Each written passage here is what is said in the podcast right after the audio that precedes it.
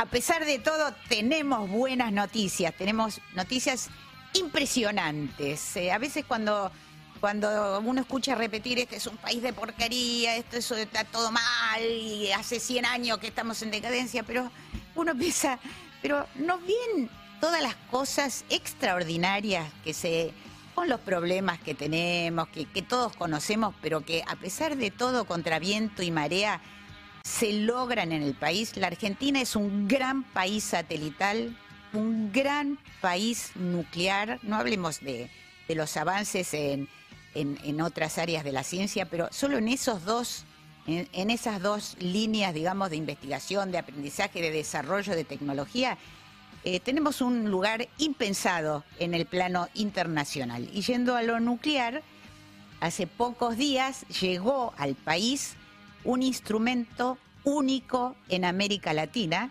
para el nuevo laboratorio de haces de neutrones, el laboratorio argentino de haces de neutrones, que se está construyendo y a muy poco de finalizarse en el centro atómico Ezeiza, muy pegadito al nuevo reactor, también que va a estar en la vanguardia de los productores de radiofármacos, va a haber este laboratorio para hacer estudios de materiales. Y acaba de recibir, como decimos, un, instrumento impresionante, que mide 33 metros más o menos, eh, un tercio de cuadra, así que imagínense lo que es eso, la complejidad. Eh, para, va a ser uno de los 17 instrumentos, 17, 16, 18. Ahora le vamos a preguntar todo esos de, todos esos detalles a Gabriel Aurelio. Doctora en física por el Instituto Balseiro, magíster en ciencia de materiales tecnológicos por la Universidad Nacional del Comahue. Es investigadora de la Comisión Nacional de Energía Atómica y del CONICET. Actualmente es responsable del área de vinculación nacional e internacional en el Laboratorio Argentino de Haces de Neutrones del RA10, dependiente de la Comisión Nacional de Energía Atómica. Hola Gabriela, ¿cómo estás? Hola Nora, ¿cómo estás? Bueno, muchísimas gracias. Muy bien, yo acá. Muchísimas gracias por atendernos. Vos estás acá en Buenos Aires, ¿no? ¿O estás en Bariloche? Estoy en Bariloche. Ah, en Bariloche. Bueno, eh, qué envidia.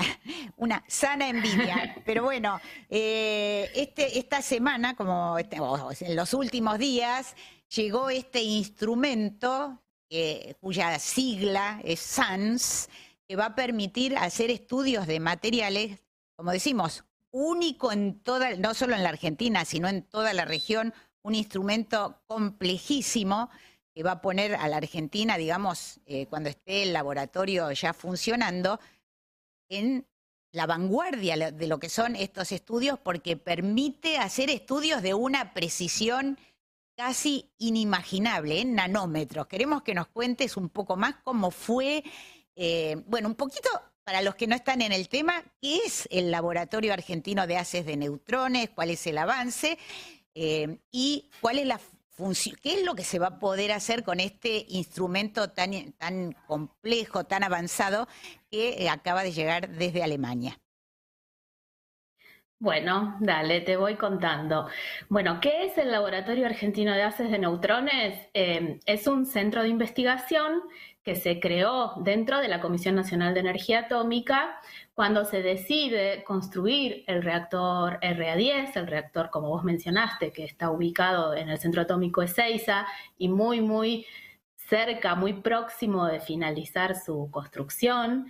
Em, este reactor no solo va a permitir la producción de radiofármacos, sino que también va a generar por su propio diseño y funcionamiento lo que nosotros llamamos haces de neutrones, que es, eh, imagínate como una canilla que, que, en vez de traer agua trae muchos neutrones eh, en forma de haces. Estos neutrones, pueden ser para, para, quienes no están en el tema, son partículas subatómicas, ¿no? Partículas del núcleo atómico. Correcto.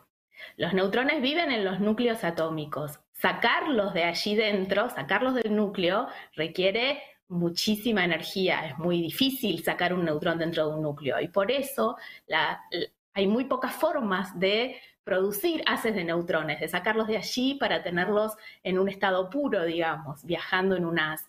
Y eso se puede lograr eh, de dos maneras. Una de ellas es en reactores de investigación como el RA10.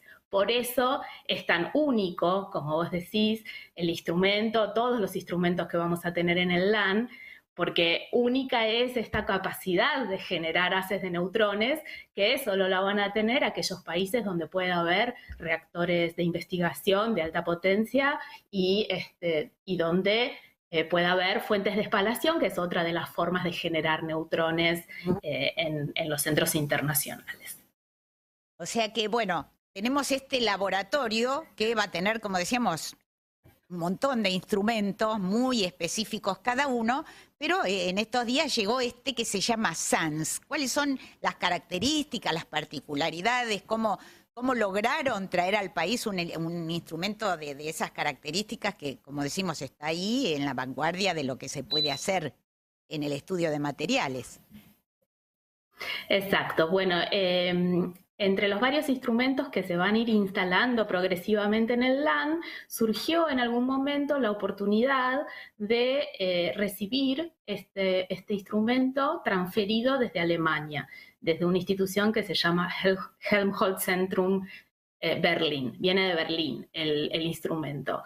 ¿Y por qué? Porque allí funcionaba, operaba un reactor eh, llamado BER-2 que Alemania decide, por, una cuestión coyuntural y por varias situaciones que se daban en, Alemania, decide eh, cerrarlo al terminar su ciclo de vida em, y reubicar todos los instrumentos que estaban operando allí, que estaban funcionando perfectamente, eh, para darles una segunda, una segunda vida, una segunda oportunidad.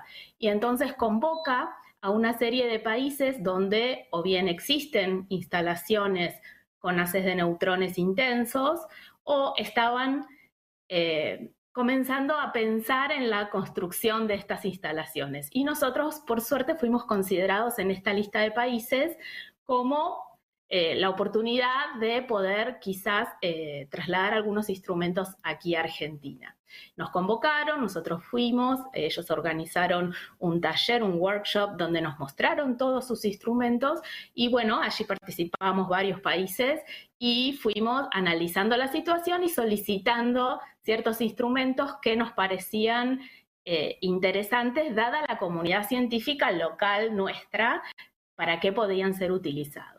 En particular, este instrumento eh, es uno de los dos que nos está donando HZB, se llama SANS porque son las siglas de la palabra Small Angle Neutron Scattering, quiere decir dispersión de neutrones a pequeños ángulos.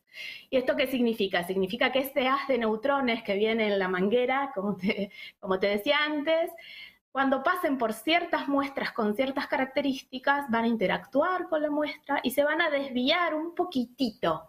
Un poquitito es muy pequeños ángulos de desviación, tan pequeños que para darte cuenta de que se desviaron, tenés que irte a detectar esa desviación muy, muy, muy lejos. Y por eso el instrumento es largo y mide tantos metros, como vos decías, mide casi 35 metros de largo. Eh, ¿Para qué sirve un, ¿Para qué sirve estudiar estas pequeñas desviaciones? Estas desviaciones nos dan información de las estructuras que se organizan dentro de esa muestra, como vos decías, en la escala de los nanómetros. Y hay en la naturaleza y en la ciencia de materiales y en la biología y en nuestras células, en las pinturas, en los coloides, en un montón de fenómenos y de materiales de nuestra vida cotidiana hay estructuras organizadas en la nanoescala que hay que entender y estudiar porque eso nos permite, eh, nos permite intervenir, nos permite diseñar, crear nuevos materiales, nuevas pinturas, nuevos medicamentos, eh, estudiar enfermedades, como estaban hablando hace un rato. Para eso es necesario entender estas organizaciones en la nanoescala y esa es la información que nos da un SANS. Claro, ese es tan, tan importante, digamos, en esta ciencia de frontera, que el SANS va a brindar servicios a investigadores locales, para lo cual ya se, de hecho, se compiló un libro con propuestas, con ideas, ¿no es cierto?, de eh, qué cosas se pueden hacer con este, con este instrumento para que líneas de investigación podría servir, sino también al resto de los investigadores de América Latina, ¿no? Sí, sí, absolutamente. El LAN, eh, el concepto con el cual eh, creamos este centro de investigación es que el laboratorio de ACES en Ezeiza sea lo que llamamos una instalación de gran escala, porque la magnitud y el tamaño de todo esto es muy grande, y abierto a usuarios. Abierto a usuarios y usuarias quiere decir que mediante una propuesta eh, que es evaluada académicamente, eh, en su factibilidad y en, bueno, y en el mérito académico que pueda tener el problema que se quiere estudiar, eh, obtiene la posibilidad de ir y hacer sus experimentos. Ese grupo que presenta la propuesta obtiene lo que llamamos días de AS. Pueden ser tres días, cinco días, depende del experimento que están planteando. Y durante esos días un poco se adueñan del, instrumento en el cual hacen estos experimentos con el acompañamiento técnico y profesional de científicos, de técnicos, etcétera, del laboratorio, ¿no? Del LAN.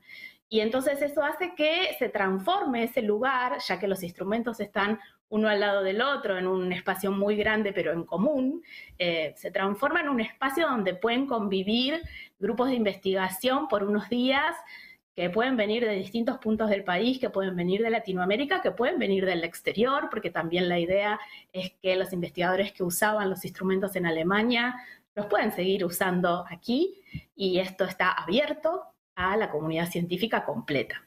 Sí, es muy lindo, como me contaban el otro día, eh, Paula Steinberg, que estuvo, porque Vos mencionaste recién el personal especializado. Se necesita una especialización muy particular para usar estos instrumentos y de hecho viajó Paula Steinberg de la Comisión Nacional de Energía Atómica, investigadora del CONICET, viajó a Berlín, estuvo allí aprendiendo a utilizar este instrumento, a medir con este instrumento tan, tan complejo y em, me hizo, digamos, me provocó una sonrisa de emoción porque dijo que había estado en el último disparo de haces de neutrones de este instrumento y que había sido un momento, así lo dijo ella, muy emocionante.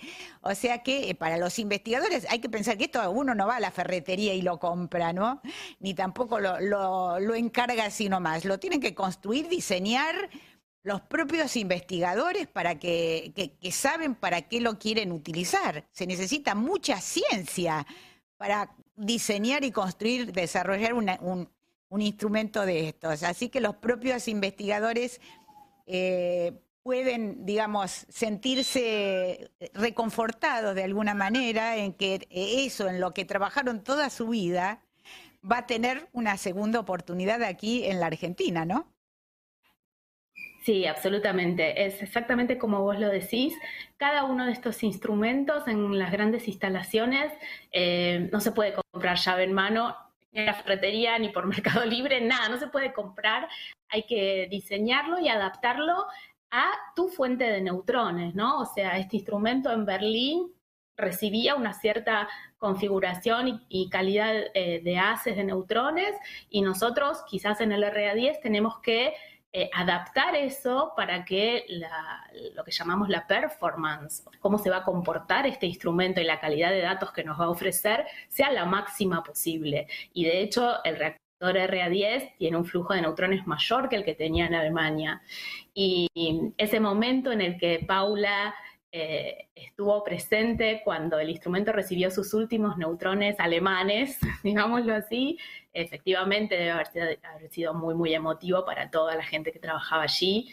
Eh, pero como vos decís, tiene una nueva oportunidad, una segunda vida y, para ellos también, ellos están compartiendo con nosotros esta emoción que nos da haber recibido el instrumento y estar tan contentos de que haya llegado sano y salvo a la Argentina. Del otro lado, ellos están muy emocionados también. Bueno, solo para mencionar así rápidamente, antes de que no se nos termine, se nos termine eh, el programa, eh, para, para hacerse una idea de lo que fue traer este este instrumento, que son cientos de piezas, hubo que desarmarlo, ¿no?